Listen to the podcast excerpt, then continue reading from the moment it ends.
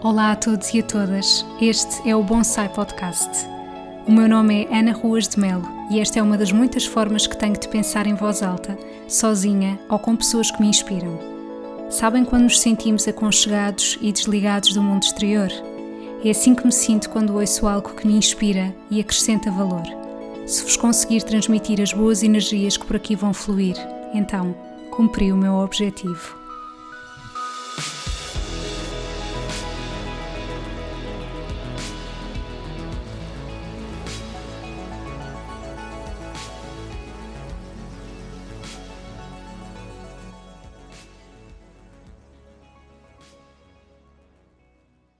Bem-vindos a mais um episódio do Bonsai Podcast.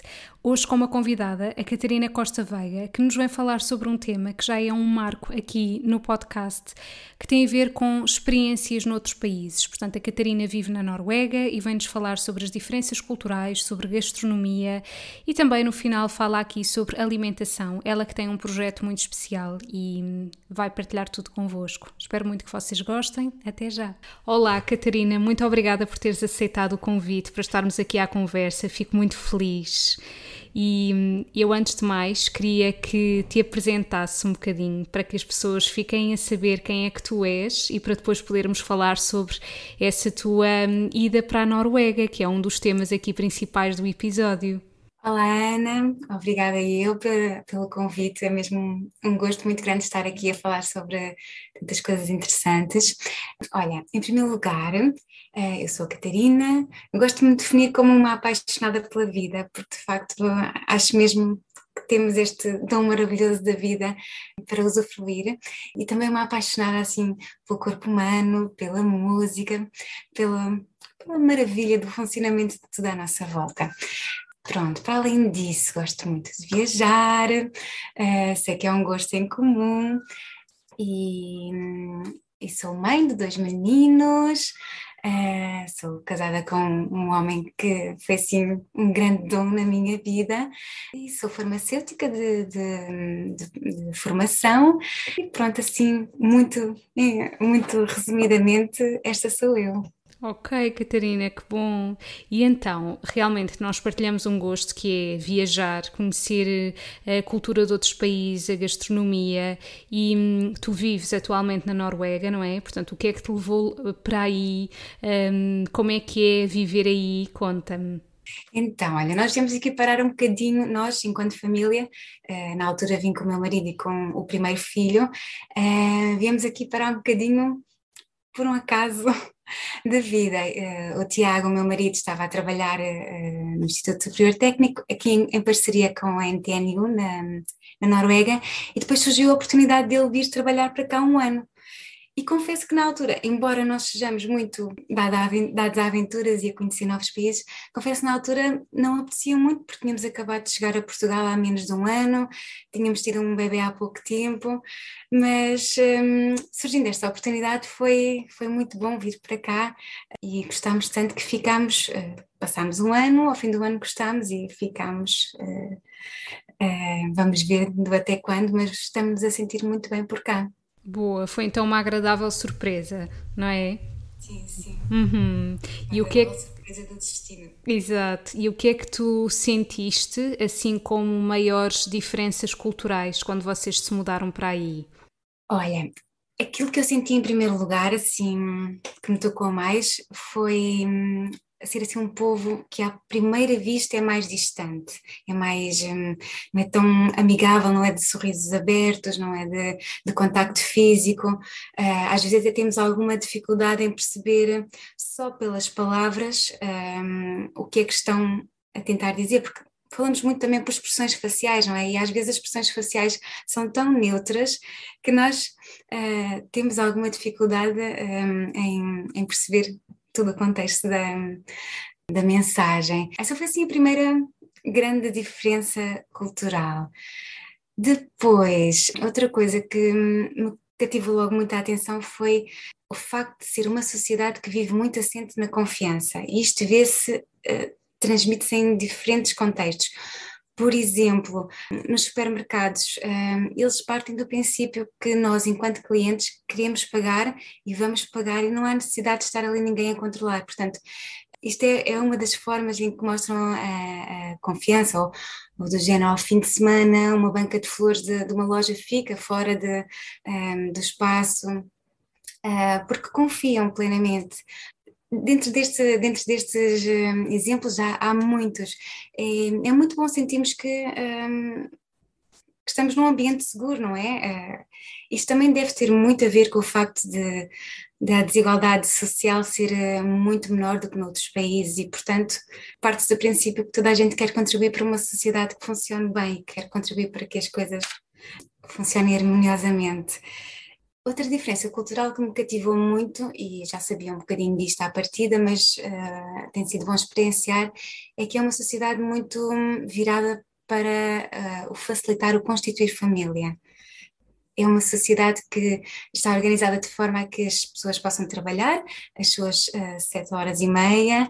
Uh, normalmente até se faz uma, uma refeição de almoço mais uh, rápida, 30 minutinhos, para que seja possível entrar às 8 e antes das 17 já estar uh, em casa, com a família, gozando também as outras partes da nossa vida que nos preenchem para além de, do trabalho, não é? E enquanto que eu vinha muito habituada de Portugal a que um bom, um bom trabalhador fica sempre mais meia hora, mais uma hora, Aqui não, aqui isso é visto como estás a roubar tempo à tua família, a ti, aos teus amigos. És produtivo durante o teu horário de trabalho e depois uh, é tempo para outras coisas. E isso, sem dúvida, é muito interessante, sim. E tendo em conta que o teu primeiro filho vocês ainda estavam em Portugal e agora que o segundo filho já estão aí, tu sentiste diferença, uh, não sei como é que é a nível, por exemplo, das licenças, ou seja, comparando com Portugal, depois de, do filho nascer, não é? Sentiste diferença? Sim, muita. Olha, em Portugal nós temos, uh, uh, nós temos um período de licença de quatro meses, não é? E o pai tem um mês. E eu lembro de pensar que quatro meses era tão pouquinho, uh, sentia que era uma altura muito precoce para uh, cortar ali o cordão umbilical, enquanto que aqui um, a licença de maternidade e paternidade global é de cerca de um ano, o que permite ter assim muito tempo de conhecimento mútuo, quer entre a mãe e o filho, quer entre o pai e o filho, e até de interajuda um, entre os pais, não é? Para que não fique só a mãe mais, um, mais com o filho, uh, com as coisas menos boas e com as coisas melhores que isso tem, não é?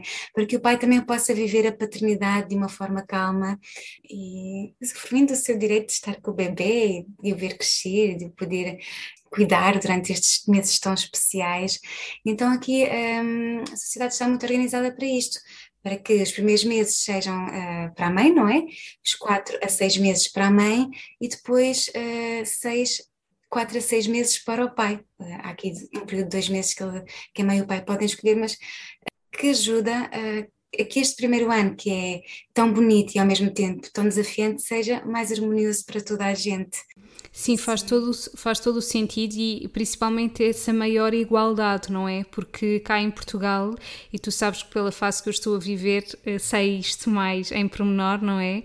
que é do género, eh, exatamente, é esses quatro meses, sendo que depois aquilo pode ser prolongado, mas é 120 dias, eh, em que a pessoa ganha a 100%, ou 150 dias, mas que já só se ganha a 83%, ou podemos prolongar, mas depois só se ganha 25%, eh, e portanto, mas depois tem que existir ali uma escolha, não é? Ou seja, há casais que optam por ser o pai a tirar esses quatro meses, noutros casos é a mãe, mas tem que ser sempre uma coisa, ou seja, pode haver ali um mês em comum, mas tem que ser sempre ou eu ou ele. E portanto, realmente não faz sentido, não é? Porque é isso que tu dizes. Depois vem muito a questão de ser a mãe, que de uma forma muito geral é sempre a mãe que vai acarretar mais o sacrificar-se uh, na sua vida profissional para conseguir uh, cuidar do filho.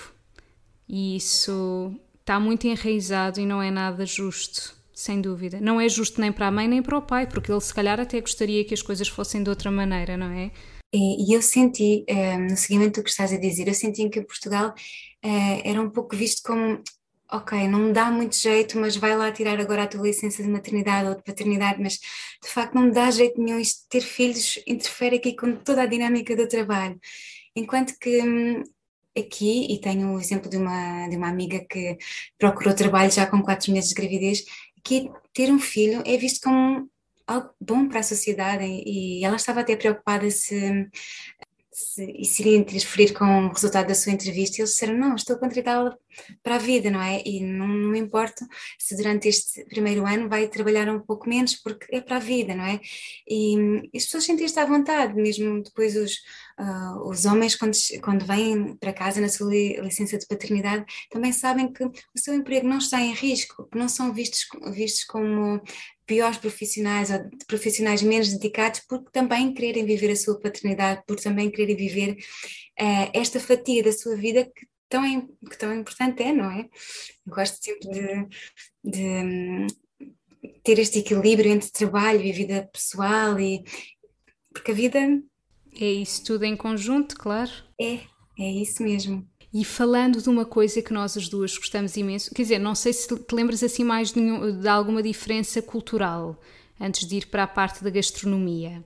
Olha, há uma coisa que, que me cativa também muito e que não falei, que é eles viverem a natureza com uma alegria muito grande. Um, tu sabes que aqui o país é, é um país que, que tem sim, condições extremas de tempo, ora um, com muito pouca luz, ora com muita luz, ora com muito frio, ora condições mais uh, de calor, mas um, isto podia hum, limitá-los, podia fazer deles pessoas que só estariam entre quatro paredes na, nos, nos, meses de inverno, que são os piores, os meses mais frios, ah, onde chegamos a ter menos 20 graus de temperatura. Mas é muito interessante a forma como eles vivem as quatro estações do ano. Eles dizem que não há uh, mau tempo, há má, má roupa, e portanto estão muito habituados a vestirem-se de acordo com as condições uh, do ano, e crianças e adultos, esteja a nevar, esteja a fazer sol, esteja a fazer chuva, vão à rua e, e, é muito engraçado porque pude presenciar isto no primeiro ano que estive cá, que vivia mesmo em frente a um jardim-escola e dias a nevar e as crianças lá fora a brincar satisfeitas, porque se eles realmente estivessem à, à espera de um tempo bom de solinho, iam passar realmente muitas horas dentro de quatro paredes. E, e não só isto, não se, não se nota só com as crianças no, nos, um, nos jardins-escolas, que passam tanto tempo na rua, um, nota-se também na forma como eles utilizam o tempo livre deles. Fim de dia, início de dia, fim de semana, feriados, eles têm muito esta coisa de ir para a natureza, por vezes sozinhos, fazendo as suas corridas, as suas caminhadas, outras vezes em família, a esquiar, a, a caminhar, o que seja. E até tem uma tradição muito interessante que é ter uma rita, que é uma pequena cabana com as condições mínimas, no meio da natureza dispersa, uh, só assim para carregar baterias uh, em poucos dias, onde vão muito ao, ao fim de semana, aqui à sexta-feira à tarde, até se nota assim um rebuliço de, de saída para irem para as, para as tais cabanas. Isso é muito interessante, o, o facto como eles dizem, até tem um, um provérbio que é, estando fora um, não há mau humor, porque é isto, é, num país que, que, tem tanta beleza de natureza, não deixam que o tempo os impeça de usufruí-la. Um, e há muito esta cultura de, pronto, quando está muito tempo, quando quando há um, uma temperatura muito baixa, não conseguimos estar mais do que uma, duas horas na rua. Então há muito esta cultura de ir a um cafezinho, um cafezinho, uma, uma cabana, eh, quando é na, na, na, montanha, e beber algo quentinho, e agora passando então para o que me ias perguntar, é super comum ao aproximarmos destas cabanas, deste, ou, ou destes cafés quando é na cidade, uh, sentirmos logo o cheirinho da canela, é algo que é marca, marca deles mesmo. Um, então, quando vemos uh, alguém entrar num cafezinho, o típico é uh, um cafezinho, um chazinho e depois um bolo de canela ou uns, um, uns waffles, mas acho que assim o, o, primordial é o bolo de canela, assim, é, o, o, que mais fazem, desde os mais pequeninos aos mais, aos mais idosos um pouco para aquecer o corpo e a alma nesses dias mais frios. Boa. Portanto, isso assim mais para o conforto, não é? E depois, a nível assim de alguns pratos típicos que tenhas descoberto e que tenhas gostado? Olha, tendo estado nós aqui dois anos em tempo de pandemia, uh, não fomos a muitos restaurantes. Fomos apenas a alguns, até porque os restaurantes aqui são assim um pouco dispendiosos. Mas os que fomos, um, ehm, gostámos muito de conhecer a versão norueguesa do prato de bacalhau que eles cozinham como um, um guisado uh, com tomate, com batata, um, ehm, e é um, um, prato muito típico deles.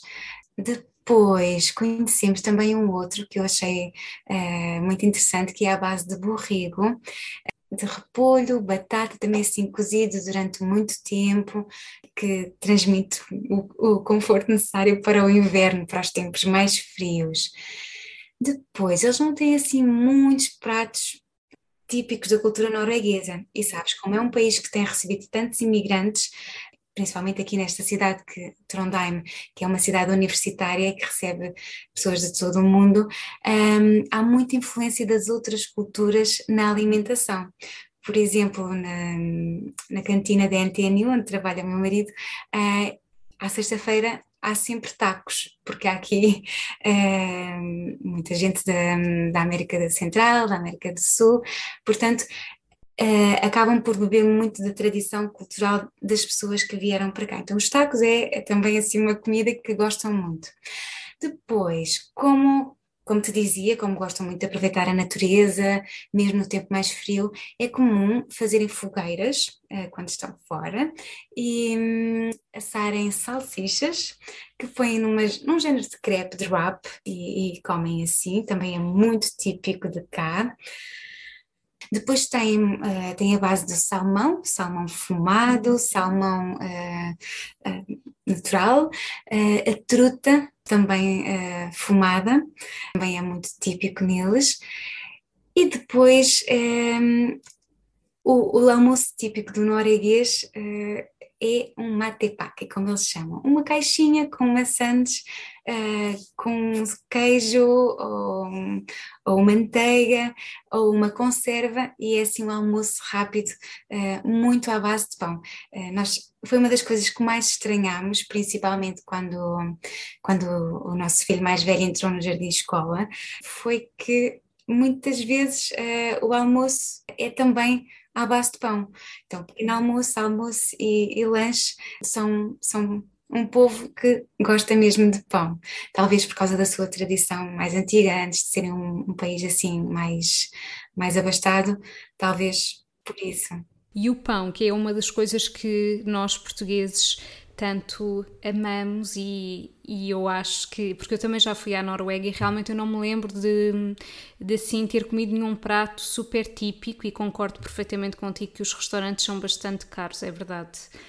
Um, mas falando no pão, que eu acho que há duas coisas que em Portugal existem e que é muito difícil encontrar tão bom noutros sítios. Um deles acho que é o pão e outra é a sopa não é? Porque a nossa sopa, a forma como nós temos o conceito de sopa é muito diferente de outros sítios.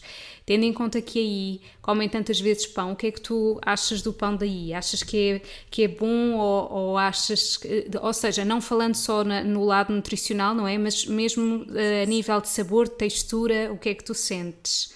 Nós experimentámos alguns pães diferentes, Uh, não se encontram padarias assim facilmente, portanto, experimentamos pães de supermercado, que, que são todos os dias uh, entregues no supermercado. São pães de forma, normalmente, uh, e tem uma grande variedade com, com cereais e assim. Uns muito apetitosos, mas muito diferentes do pão típico português, sim, da carcaça, do papo seco, muito diferentes de todos, gosto particularmente de um, uh, de um especial. Os outros acho um bocadinho sem graça, secos, um, não, não sou assim particularmente fã. Pois, porque eu acho que às vezes nós portugueses é do género, pelo pão que existe, até somos capazes de apreciar o pão sem nada, não é? E há, há muitos pães como se calhar esses que estás a descrever, que se calhar para eles é ok porque o pão não é visto como sendo algo para comer sem nada, mas é sempre para colocar alguma coisa, então isso acaba por uh, abafar um bocado o sabor ou a textura que o pão possa ter que não é tão bom, não é? Portanto, podem não ver o pão em si como do género, ah, isto é super bom, quando por exemplo um pão é acabadinho de fazer ainda está assim instaladiço quando nós partimos e ai que bom. E o cheirinho do pão.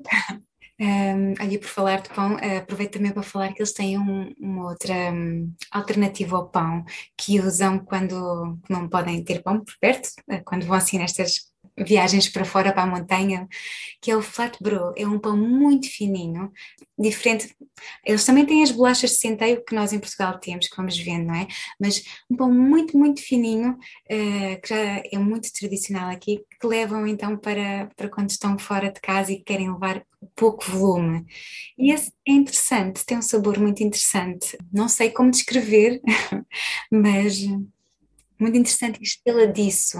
Boa. Eu estava a imaginar assim visualmente parecido com, com aquele pão alemão, mas se é estaladiço então é diferente, não é? Porque o pão alemão não é estaladiço. Aquele fininho assim preto. É. Este é quase como se fosse aquele, aquele pão indiano muito fininho que é frito, mas este não é frito, é só cozido. Uh, até havia umas senhoras que antigamente, talvez um século atrás, iam de quinta em quinta e faziam grandes quantidades para ficar em cada quinta, assim, para durar muito tempo. Ao contrário do outro, é um, é um pão desidratado, é assim mesmo muito fininho. E por falar em pão, estou-me também a lembrar que uma coisa muito típica, para além dos queijos, que, que os noruegueses têm uma grande variedade de queijos aqui, é, é o caviar que vem uh, dentro de um tubinho, parece um tubinho de pasta de dentes, mas é um, ehm, com caviar feito. Um, feito de ovas, eh, eh, de diferentes peixes. Eles põem depois uma série de, condimentos uh, e é muito típico comer isso com ovo e com salmão fumado e com fundos por cima. É uma das opções de almoço também comuns e facilmente disponíveis em qualquer café onde se vá.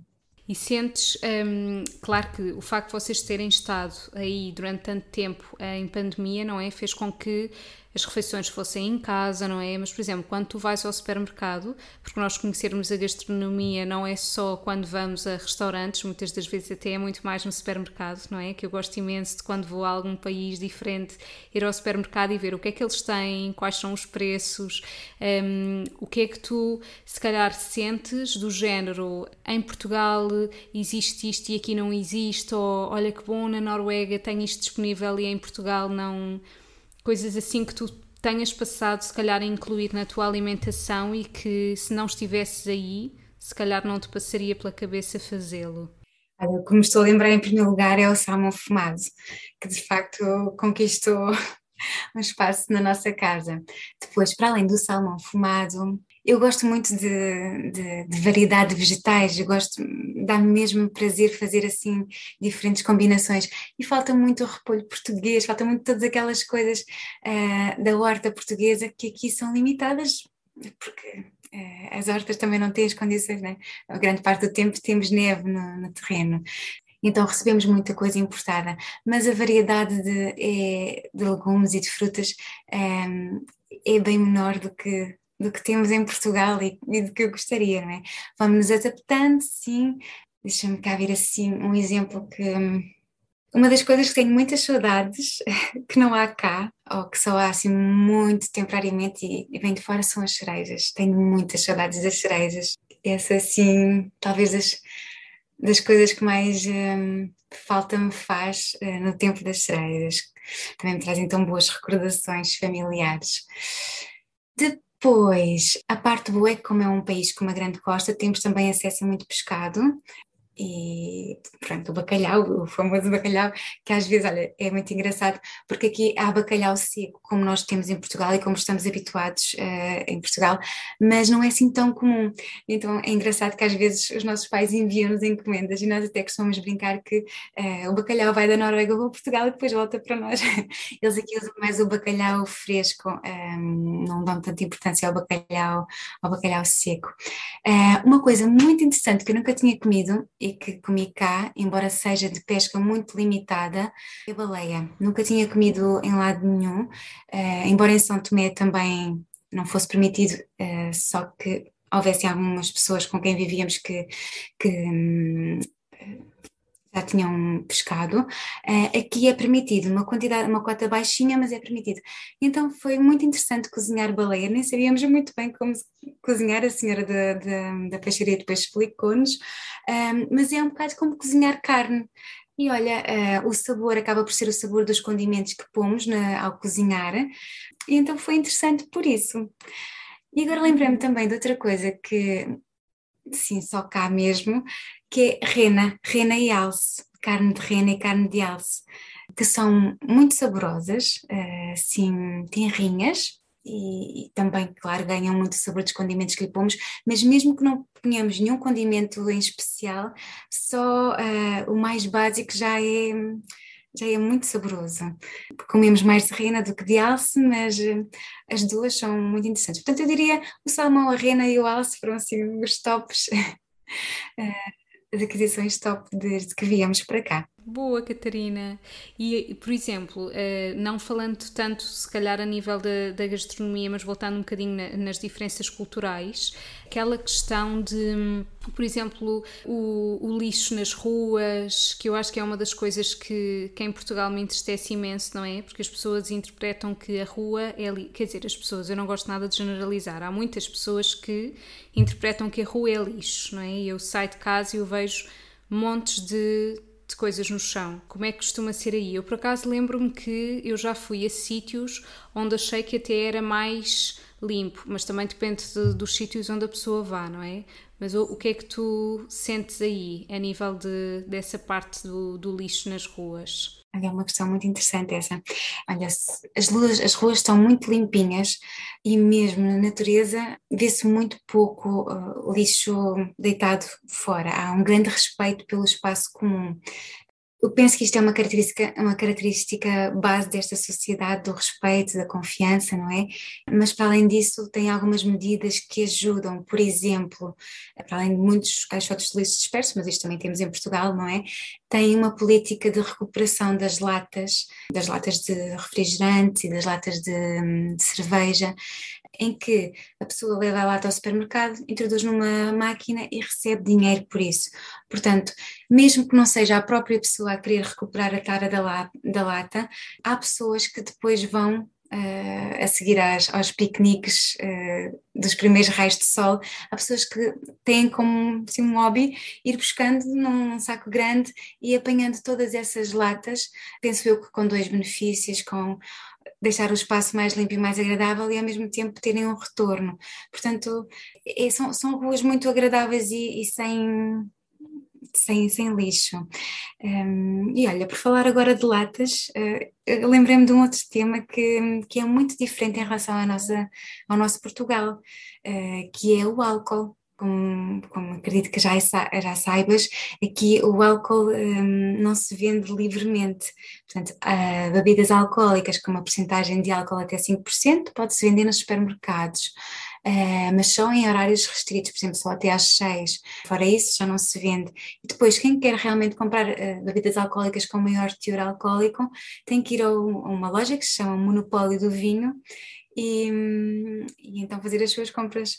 E, isto foi assim também, eu já sabia disso quando vim para cá, mas sabes, quando tu vais jantar à casa de alguém e queres levar uma garrafa de vinho e depois tens bolas, mas eu tenho que ir à procura da loja que é no outro lado da cidade, porque não posso ir aqui ao, ao primeiro supermercado. Não sabia, não sabia que não era vendido nos supermercados. Agora já estamos cada vez mais formatados e quando vamos à casa de alguém, já não, com antecedência, vamos ao, ao, ao monopólio do vinho comprar e, e, e, ficamos muito contentes quando vemos uma, uns rótulos portugueses. Exatamente. Muito bem, Catarina.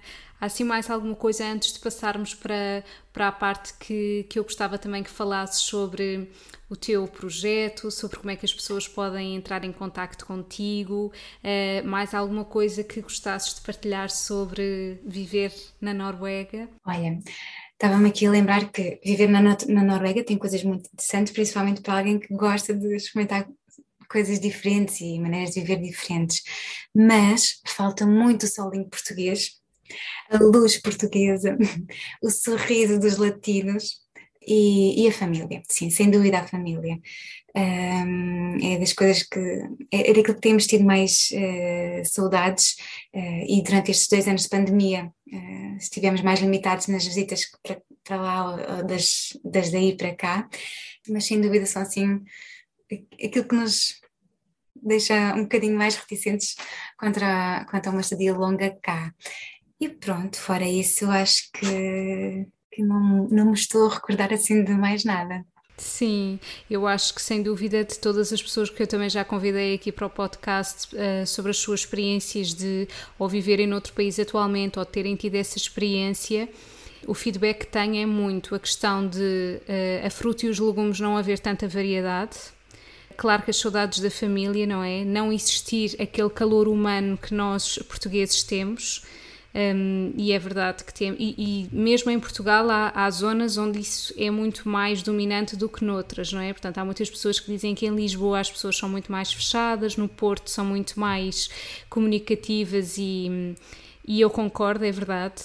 Eu se calhar não sou aquela, aquela portuguesa típica de uh, ajudar assim toda a gente e olá, tudo bem? Então estão aqui a conhecer. Não. Portanto, eu gosto muito de ser anónima, como eu costumo dizer na minha cidade. Há pessoas que gostam muito de, de estar num sítio e entram num supermercado e conhecem toda a gente, entram num café e toda a gente sabe quem eu sou. Eu não sou nada essa pessoa.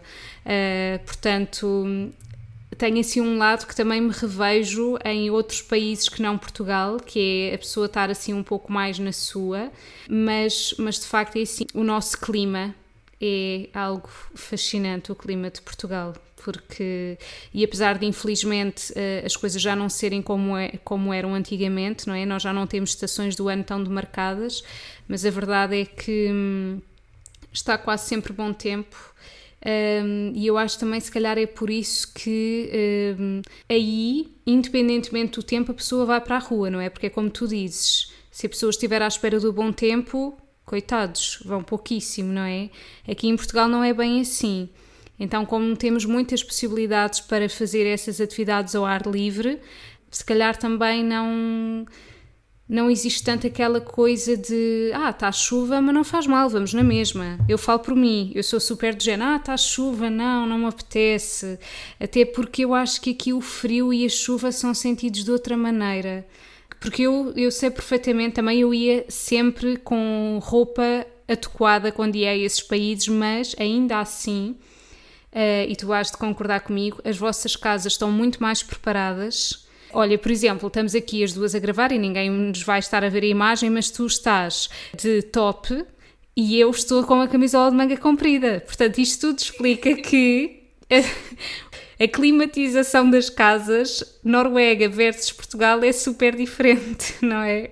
Sim, é verdade, e é tão bom. É das minhas coisas quando nós estamos assim na neve é chegar a casa e ter o conforto de uma casa quentinha em que podemos andar de, de top e de calção, um, estar confortável. É, é, é, de facto uma das grandes diferenças também que não me tinha lembrado de mencionar, mas que, que sabe tão bem, sabes? É verdade. Aqui é impensável a pessoa. Eu, pelo menos, falo por mim porque eu sou uma pessoa friorenta, mas tendo uma casa, uh, pronto, normal, não é? Sem ter eh, nenhuma climatização em específico, sem ter aquecimento central, etc não é concebível estar de t-shirt e calções quando estão menos de 20 graus lá fora, não é? Para mim não é. Sim, sim.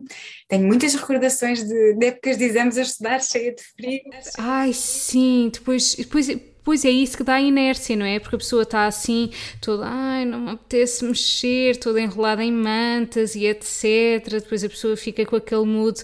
Eu lembro-me perfeitamente de às vezes pensar, uh, ai, hoje tenho um jantar fora, pá, mas está tanto frio, a sério que preguiça. A pessoa até tem que se mentalizar, de género, ok, calma, vou despir o pijama, vou vestir-me para sair. Ai meu Deus, isto tem que ser rápido, está tanto frio. Mesmo, mesmo. É mesmo verdade isso que dizes não há um lugar perfeito, não é? É por isso que eles vão daqui para, para o sul da Europa apanhar o máximo de sol que, que podem nas suas férias. Um, mas sim, o facto das casas aqui serem bem climatizadas é, é uma grande mais-valia. E, estava-te a ouvir falar e, e lembrei-me de, disso que sim, que não só o conforto das casas nos deixa uh, noutra disposição para ir enfrentar o frio lá fora, como depois eh, uma coisa que me tem cativado muito a ver aqui as famílias nas ruas a brincar e assim, quando há neve é uma alegria, ouve-se assim os risos das crianças e dos pais a descer grandes rampas com, com uns, um, umas placas debaixo do rabo, e assim, sabes aquela alegria que se transmite só de ouvir alguém a rir e, e a ter um bom momento, assim, ainda este, eh, em dezembro estava com uma grande barriga, quase a dar à luz e a pensar quem me dera estar a descer aquela, aquela montanha assim, porque é, é, acho que encontram assim muitas formas de, de, de se divertirem é, nestes tempos mais adversos. Outra coisa muito interessante e, e, comum aqui é que a cada esquina há, há um parque para crianças, mas parques bastante divertidos, com trampolins, com tudo o que ajuda a libertar energia, um, a utilizar o corpo de formas diferentes, é, e vêem-se muitos meninos na rua assim a, a aproveitar estes, estes parques. E para, para terminar, porque me lembrei isto, vou falando e vou-me lembrando de coisas. Se há um parque de crianças a cada esquina, uma coisa que não há como há em Portugal, é um cafezinho em cada esquina, onde nós podemos ir beber uma bica, onde nós podemos ir assim uh, rapidamente tomar um café ou qualquer coisa. Aqui não. Há quarteirões e quarteirões sem cafés, sem uma churrascaria, sem, sem esse tipo de coisas muito típicas em Portugal, não é?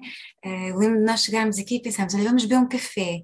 Uh, e nós vivíamos na, longe do centro, uh, longe, relativamente longe, e naquelas zonas só residenciais não havia um cafezinho, como em Portugal muito facilmente abriria logo ali uh, na esquina mais próxima um local de encontro e de nós não vamos ao café só para tomar café, não é? Mas. Exato, sim, é aquele conceito. Vamos combinar um café, que na verdade nunca é um café, mas, mas sim, é isso mesmo. E a propósito de café, eu não sei se tu és uma pessoa que gostas de café ou não. Gosto, bebo pouquinho, mas gosto muito do sabor.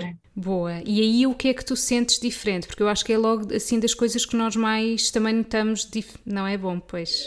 Não é assim grande coisa, não. Nós temos a sorte de ter uns amigos italianos cá que nos trouxeram café de Itália e nós fizemos na moca e bem que diferença, sabes? No, no cheirinho que sai quando se prepara o café. Sim, o café aqui é assim, café americano, grande, não é? mas pronto, é como se fosse um, um daqueles cafés solúveis que tu, que tu fazes. Sim, sim, sim. Tem assim grandes.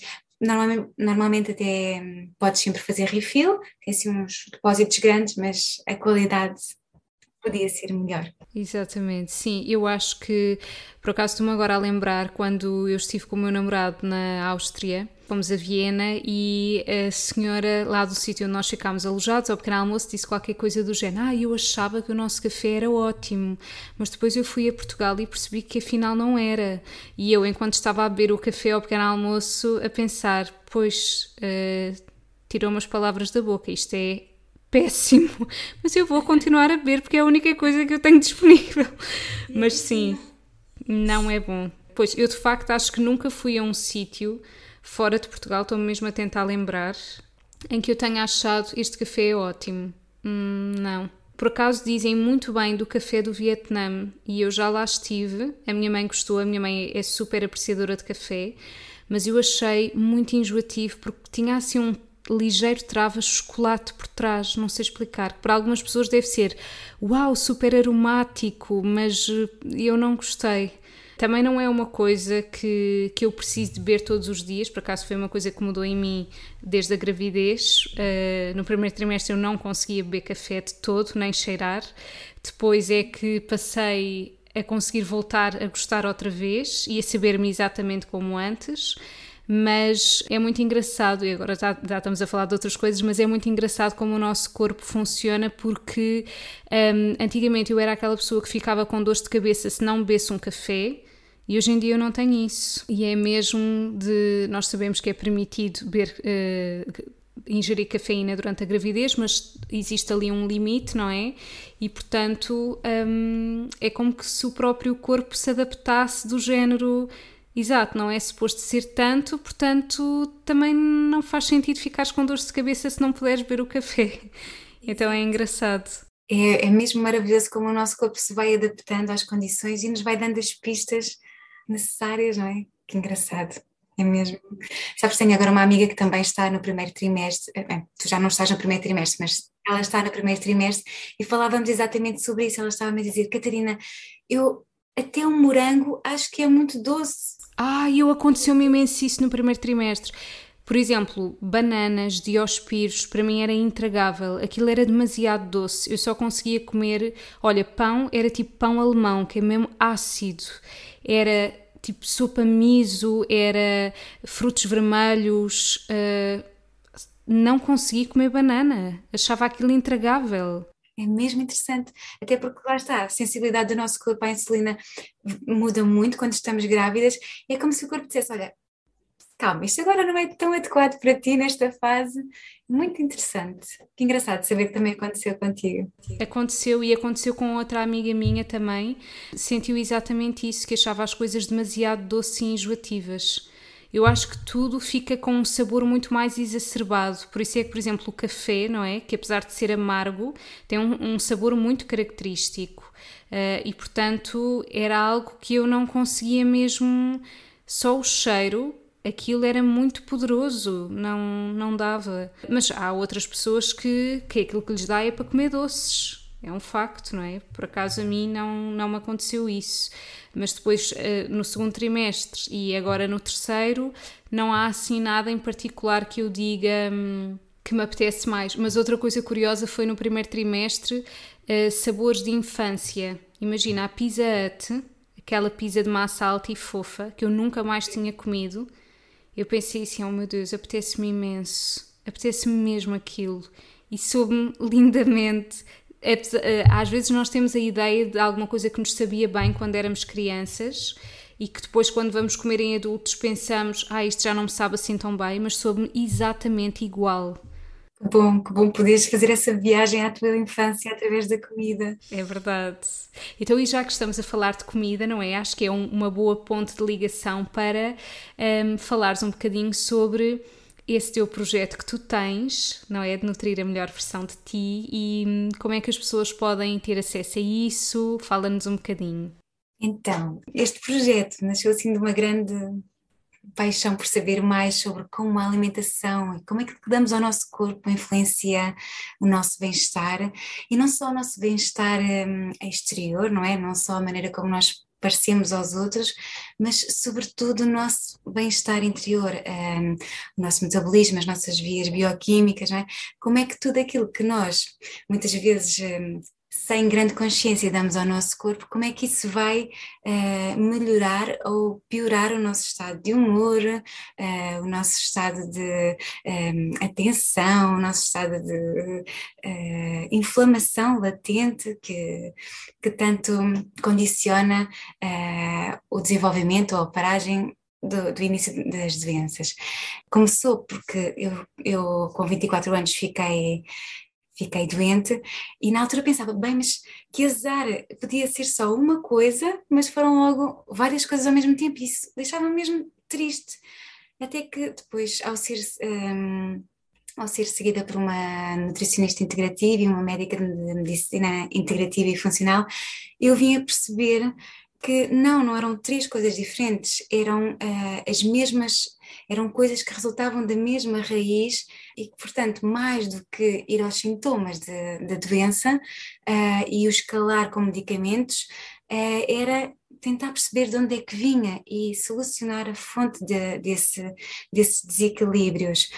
E para mim, realmente nessa, nessa fase estava tão a precisar de, de uma solução que entreguei-me assim nos cuidados de, dessas duas mulheres fantásticas e, e ao fim de três meses eu vi realmente a diferença e depois fui vendo na continuação.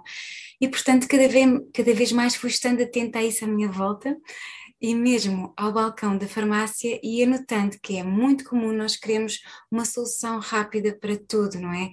Sem sequer uh, pararmos para pensar porque é que estamos a viver aquilo, porque é que nos está a acontecer, o que é que o nosso corpo nos está a querer dizer.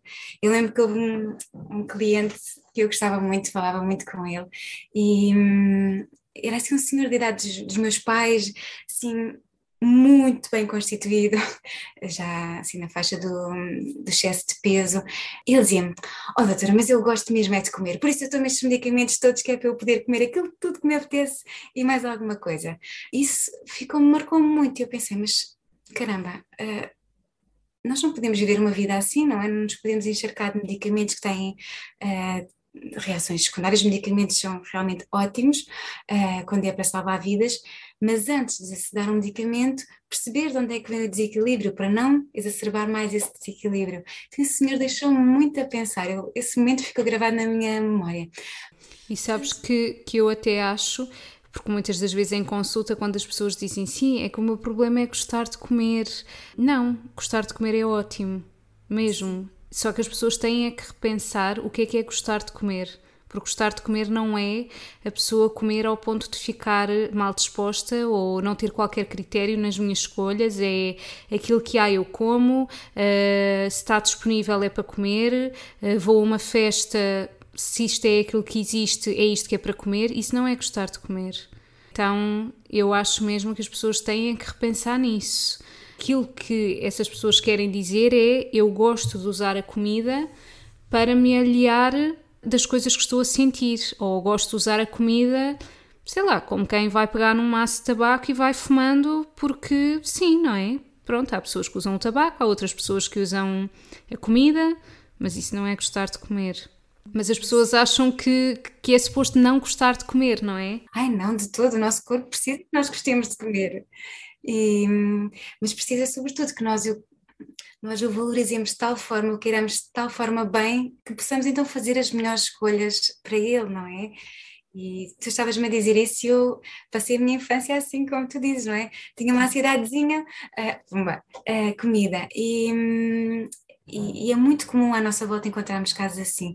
Então, o meu projeto está muito virado para isto, para um, tem duas vertentes, uma de ensinar uh, e uma de guiar. Nesta fase de, em que eu estou de licença de maternidade, preparei um, um programa para poder ensinar uh, e a pessoa poder ver ao seu ritmo e no seu tempo, para, para poder dar os primeiros passos para nutrir a melhor versão de si, mas uh, quando tenho mais uh, tempo livre também guio pessoas neste processo de transformação, porque muitas vezes nós temos esta necessidade de a partir de agora é que eu vou mudar, a partir de agora é que vai ser.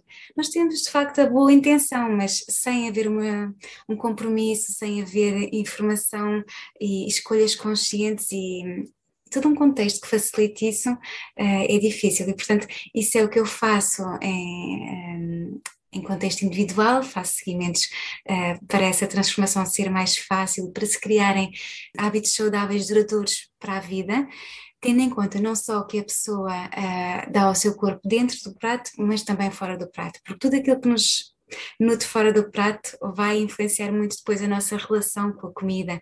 E, e portanto é um, é um, trabalho muito bonito de se fazer, principalmente porque uh, eu faço também, já tendo passado por lá e muitas vezes continuando a passar, é sempre assim graus diferentes, mas acho que é uma grande mais-valia saber o que se passa uh, durante esses períodos de transformação mas pronto, falando assim do meu mais recente lançamento, uh, que é um pro, o programa Encontra o Teu Equilíbrio, foi uh, um programa que fiz assim já no fim da gravidez para dar os primeiros passos de, da consciência de como a, a comida pode influenciar tanto o nosso corpo uh, a estar bem, a privilegiar as vias anti-inflamatórias, ou pode um, levar o nosso corpo a inflamar-se cada vez mais, a acumular gordura, a ficar letárgico, sem energia, facilmente irritável, com muitas necessidades de doce ou sem qualquer controle naquilo que se vai escolher para a refeição ou comer por comer, não é? Perceber que o nosso corpo funciona de uma forma maravilhosa, que precisamos de o conhecer, que precisamos de o ouvir, mas para o ouvirmos primeiro precisamos saber como é que ele funciona. É um bocadinho nisso um, que ao longo de, de, sete módulos de vídeos uh, fui fazendo e depois ao longo do livro uh, digital muitos esquemas que facilitam depois o, uma alimentação saudável uh, dentro e fora do prato, mas tem assim bastante esquemas virados para a alimentação dentro do prato saudável, em termos gerais, porque cada um de nós depois é muito diferente, cada um de nós tem uma bioindividualidade que é só sua. Uh, é só sua e que varia ao longo das, uh, das fases de, do ano, das fases da vida. Portanto, eu costumo logo dizer no início dos meus programas que eu não sou nutricionista, uh, eu estudei nutrição, nutrição holística que tem muita base de nutrição, mas não sou nutricionista e, e muitas vezes é necessário um acompanhamento por, uh, por um nutricionista que possa um, ehm, cobrir campos que eu não cubro, não é? Que o nutricionista não está lá só para ajudar a emagrecer ou a engordar, não é? O nutricionista tem uma vasta gama de papéis. Mas uh, tendo em conta aquilo que em traços largos é geral para todas as pessoas e que, e que em geral facilita o funcionamento do corpo humano, a detoxificação natural do, do fígado, que é tão importante para nós, e assim, fui, fui pondo também esses esquemas que facilitam uh, a preparação de refeições em dias de muita, de muita correria, porque era também algo que nas minhas sessões individuais me iam pedindo. E não era esse o meu foco durante as sessões individuais, portanto, assim fica um fica um, um, trabalho mais completo que a pessoa pode ir revendo e vendo ao longo do seu, do seu dia ou ao seu ritmo. E dizer que, pronto, que esse, esse programa está disponível no meu site, masalha.pt, M-A-S-A-L-L-A.pt, que significa mais além, é mais, a, mais além, é uma expressão muito usada no caminho de Santiago, irmos superando, irmos largando aquilo que não nos serve, irmos uh, uh, refinando a nossa versão, não é? Tornando-nos mais, uh, mais de luz. Porque quando nos alimentamos bem, quando o nosso corpo está bem, quando não precisa de tantos medicamentos, tudo, tudo em nós funciona melhor e podemos uh, estar aqui para aquilo que viemos fazer ao mundo. Boa, Catarina, era exatamente isso que te ia perguntar: como é que as pessoas podem encontrar, portanto, através do teu site, que eu também vou pôr nas notas do episódio. Tens também o Instagram, não é? Sim, uh, Catarina Costa Veiga onde está alguma informação. Nesta, vez, nesta altura está um bocadinho mais parado, uh, porque estou em licença de maternidade e quero viver lá assim com muita tranquilidade e com muita dedicação a este bebê lindo, uh, mas de vez em quando sinto muita necessidade de lá ir e de partilhar, então não o faço com a regularidade que fazia antes, mas, mas continuo a estar ativo. Muito bem, boa Catarina. Olha, gostei muito de viajar contigo até à Noruega, de perceber essas diferenças, eh, de também teres falado do teu projeto. Obrigada. Também eu. Obrigada eu por este bom tempo passado juntas e muitas felicidades agora para esta fase que se vai abrir em breve. É verdade. Obrigada, Catarina. Obrigada por terem tirado estes minutos do vosso dia para ouvirem este episódio. Se gostaram, acompanhem mais do meu trabalho através do meu site em www.anaruasmelnutricionista.pt, onde podem inclusivamente subscrever a minha newsletter de forma gratuita. Todos os meses irão receber partilhas de temas vários que acredito vos vão inspirar, seja através da comida, livros e também partilhas pessoais. Acompanhem também o meu trabalho no Facebook e Instagram em anaruasmel.nutricionista. Qualquer questão, estou deste lado. Desejo-vos um resto de dia feliz.